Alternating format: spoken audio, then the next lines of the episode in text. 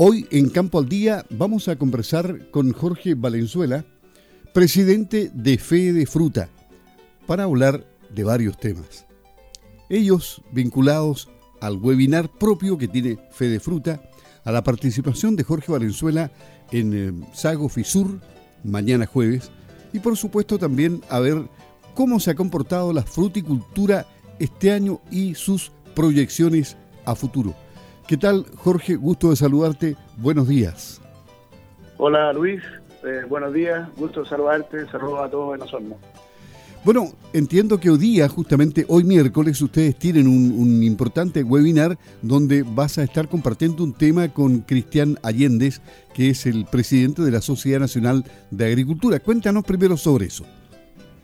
Sí, eh, bueno, hoy día a las 10 de la mañana, efectivamente tenemos una, un webinar con, eh, con Cristian Allende donde vamos a, conversar, a compartir un poco la problemática, la problemática que estamos teniendo hoy eh, respecto al a la gente, a la, contratación de gente.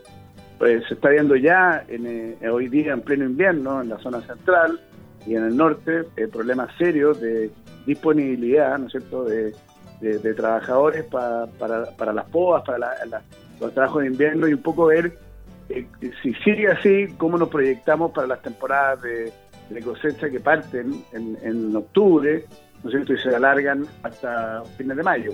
Así que vamos a tener una conversación eh, bastante amena, pero también bastante eh, seria y con alto número respecto a, este problema. ¿Eso va a ser en, en www.fedefruta.cl o no? Eh, efectivamente, ingresar ahí, ahí, ahí, están todos los pasos de cómo poder entrar al web. Bueno, y, y mañana, mañana jueves, te vamos a tener en, la web, en eh, la versión de este año virtual de FISUR 2021. A las 9 y cuarto de la mañana, Jorge Valenzuela Treville Cook, presidente de Fede Fruta, hablará de la visión frutícola del sur. Hagamos una síntesis de lo que va a ser esta participación en FISUR Virtual 2021 para que se interesen los cibernautas y mañana jueves estén interactuando contigo desde las 9 y cuarto de la mañana. Sí, mira, eh, primero que todo, darle las gracias a, Sago Fisur por la invitación a participar de, esta, de esta charla, de esta exposición.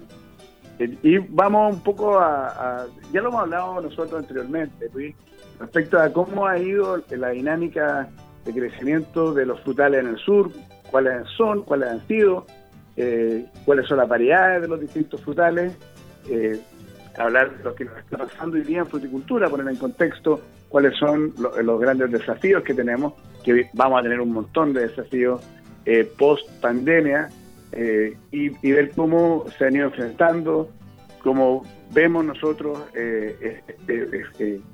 estas proyecciones del sur, que son sumamente interesantes, y entiendo que después van a ver ya los, cultivos más directamente, como el arándano, como los allá europeos, para poder tener eh, conversaciones más bien técnicas. Nosotros vamos a hablar de una, de una, de, una visión macro de la fruticultura y luego la foto, ¿no es cierto?, el, el, zoom de lo que está pasando hoy día en el sur. Claro, y lo que está pasando en el sur tiene vinculación con, con los mercados. ¿Cómo han estado los mercados de la fruta durante lo que va transcurrido del año 2021 con pandemia incluida? Bueno, tuvimos, eh, depende un poco de la fruta, ¿no es cierto? Pero me voy a concentrar probablemente en, las frutas más importantes. Eh, en el caso de la uva de mesa, tuvimos desgraciadamente un evento de lluvia en enero que nos trajo mucha complicación después para la vía eh, de la post cosecha de la uva y como consecuencia de la comercialización en un mercado que es, básicamente el más grande de Estados Unidos.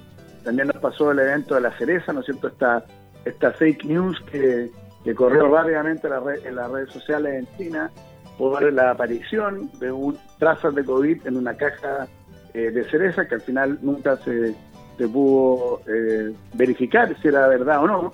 Sin embargo, eso trajo un impacto muy fuerte en todo lo que era la fruta de mediana estación y tardía en, eh, términos de precio, de distribución, de comercialización. fue una temporada que partió muy compleja.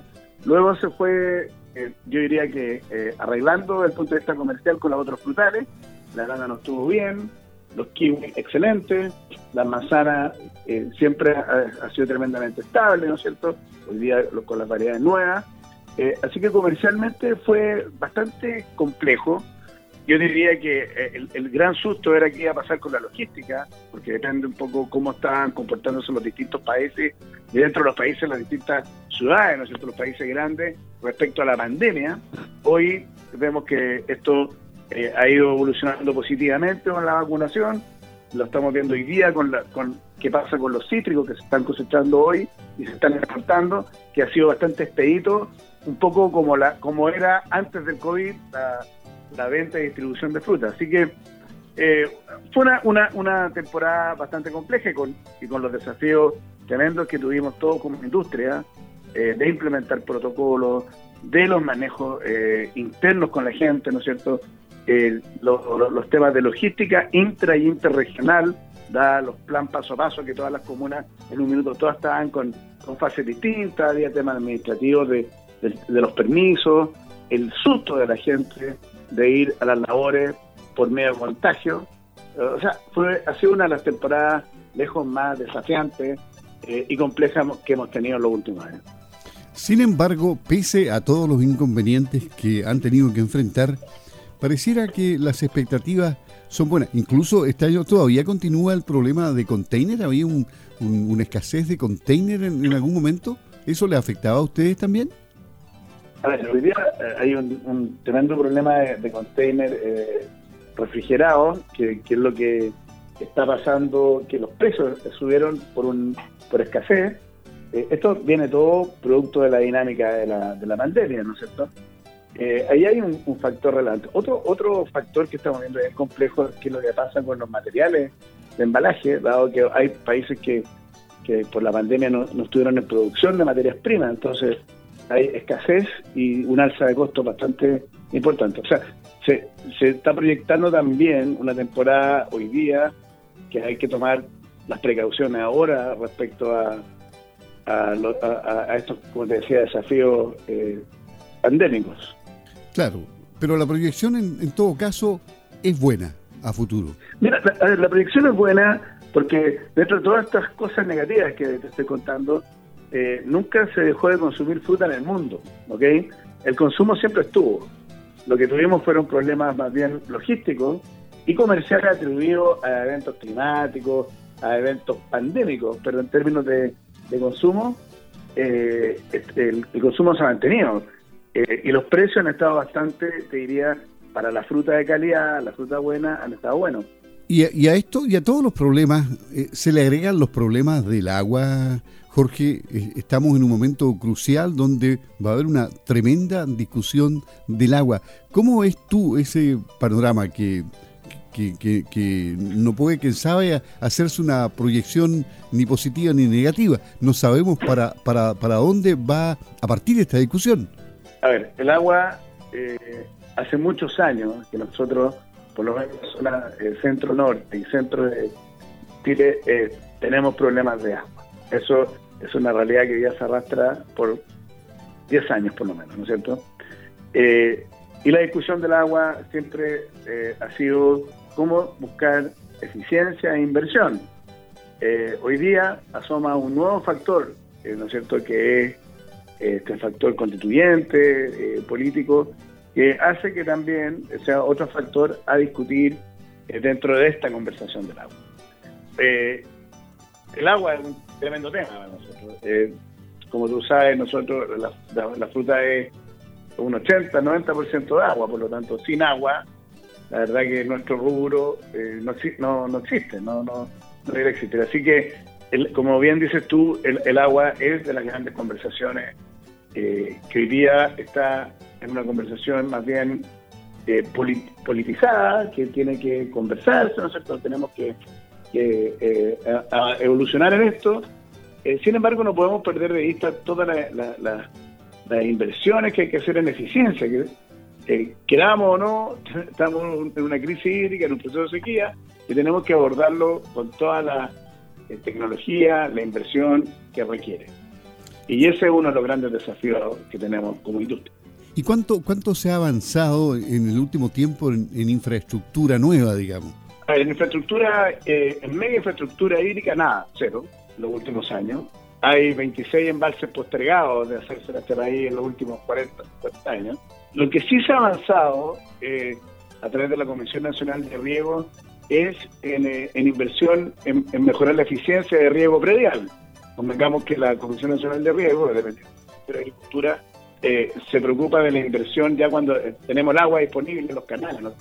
De ahí en adelante eh, hay, hay, concursos, ahí hay, pero es, muy, es muy mínima para las grandes necesidades que tiene el sector y la industria agrícola. Es decir, aquí hay mucho paño que cortar todavía en este en este tema. ¿Eso, ¿Eso coloca un poco de incertidumbre?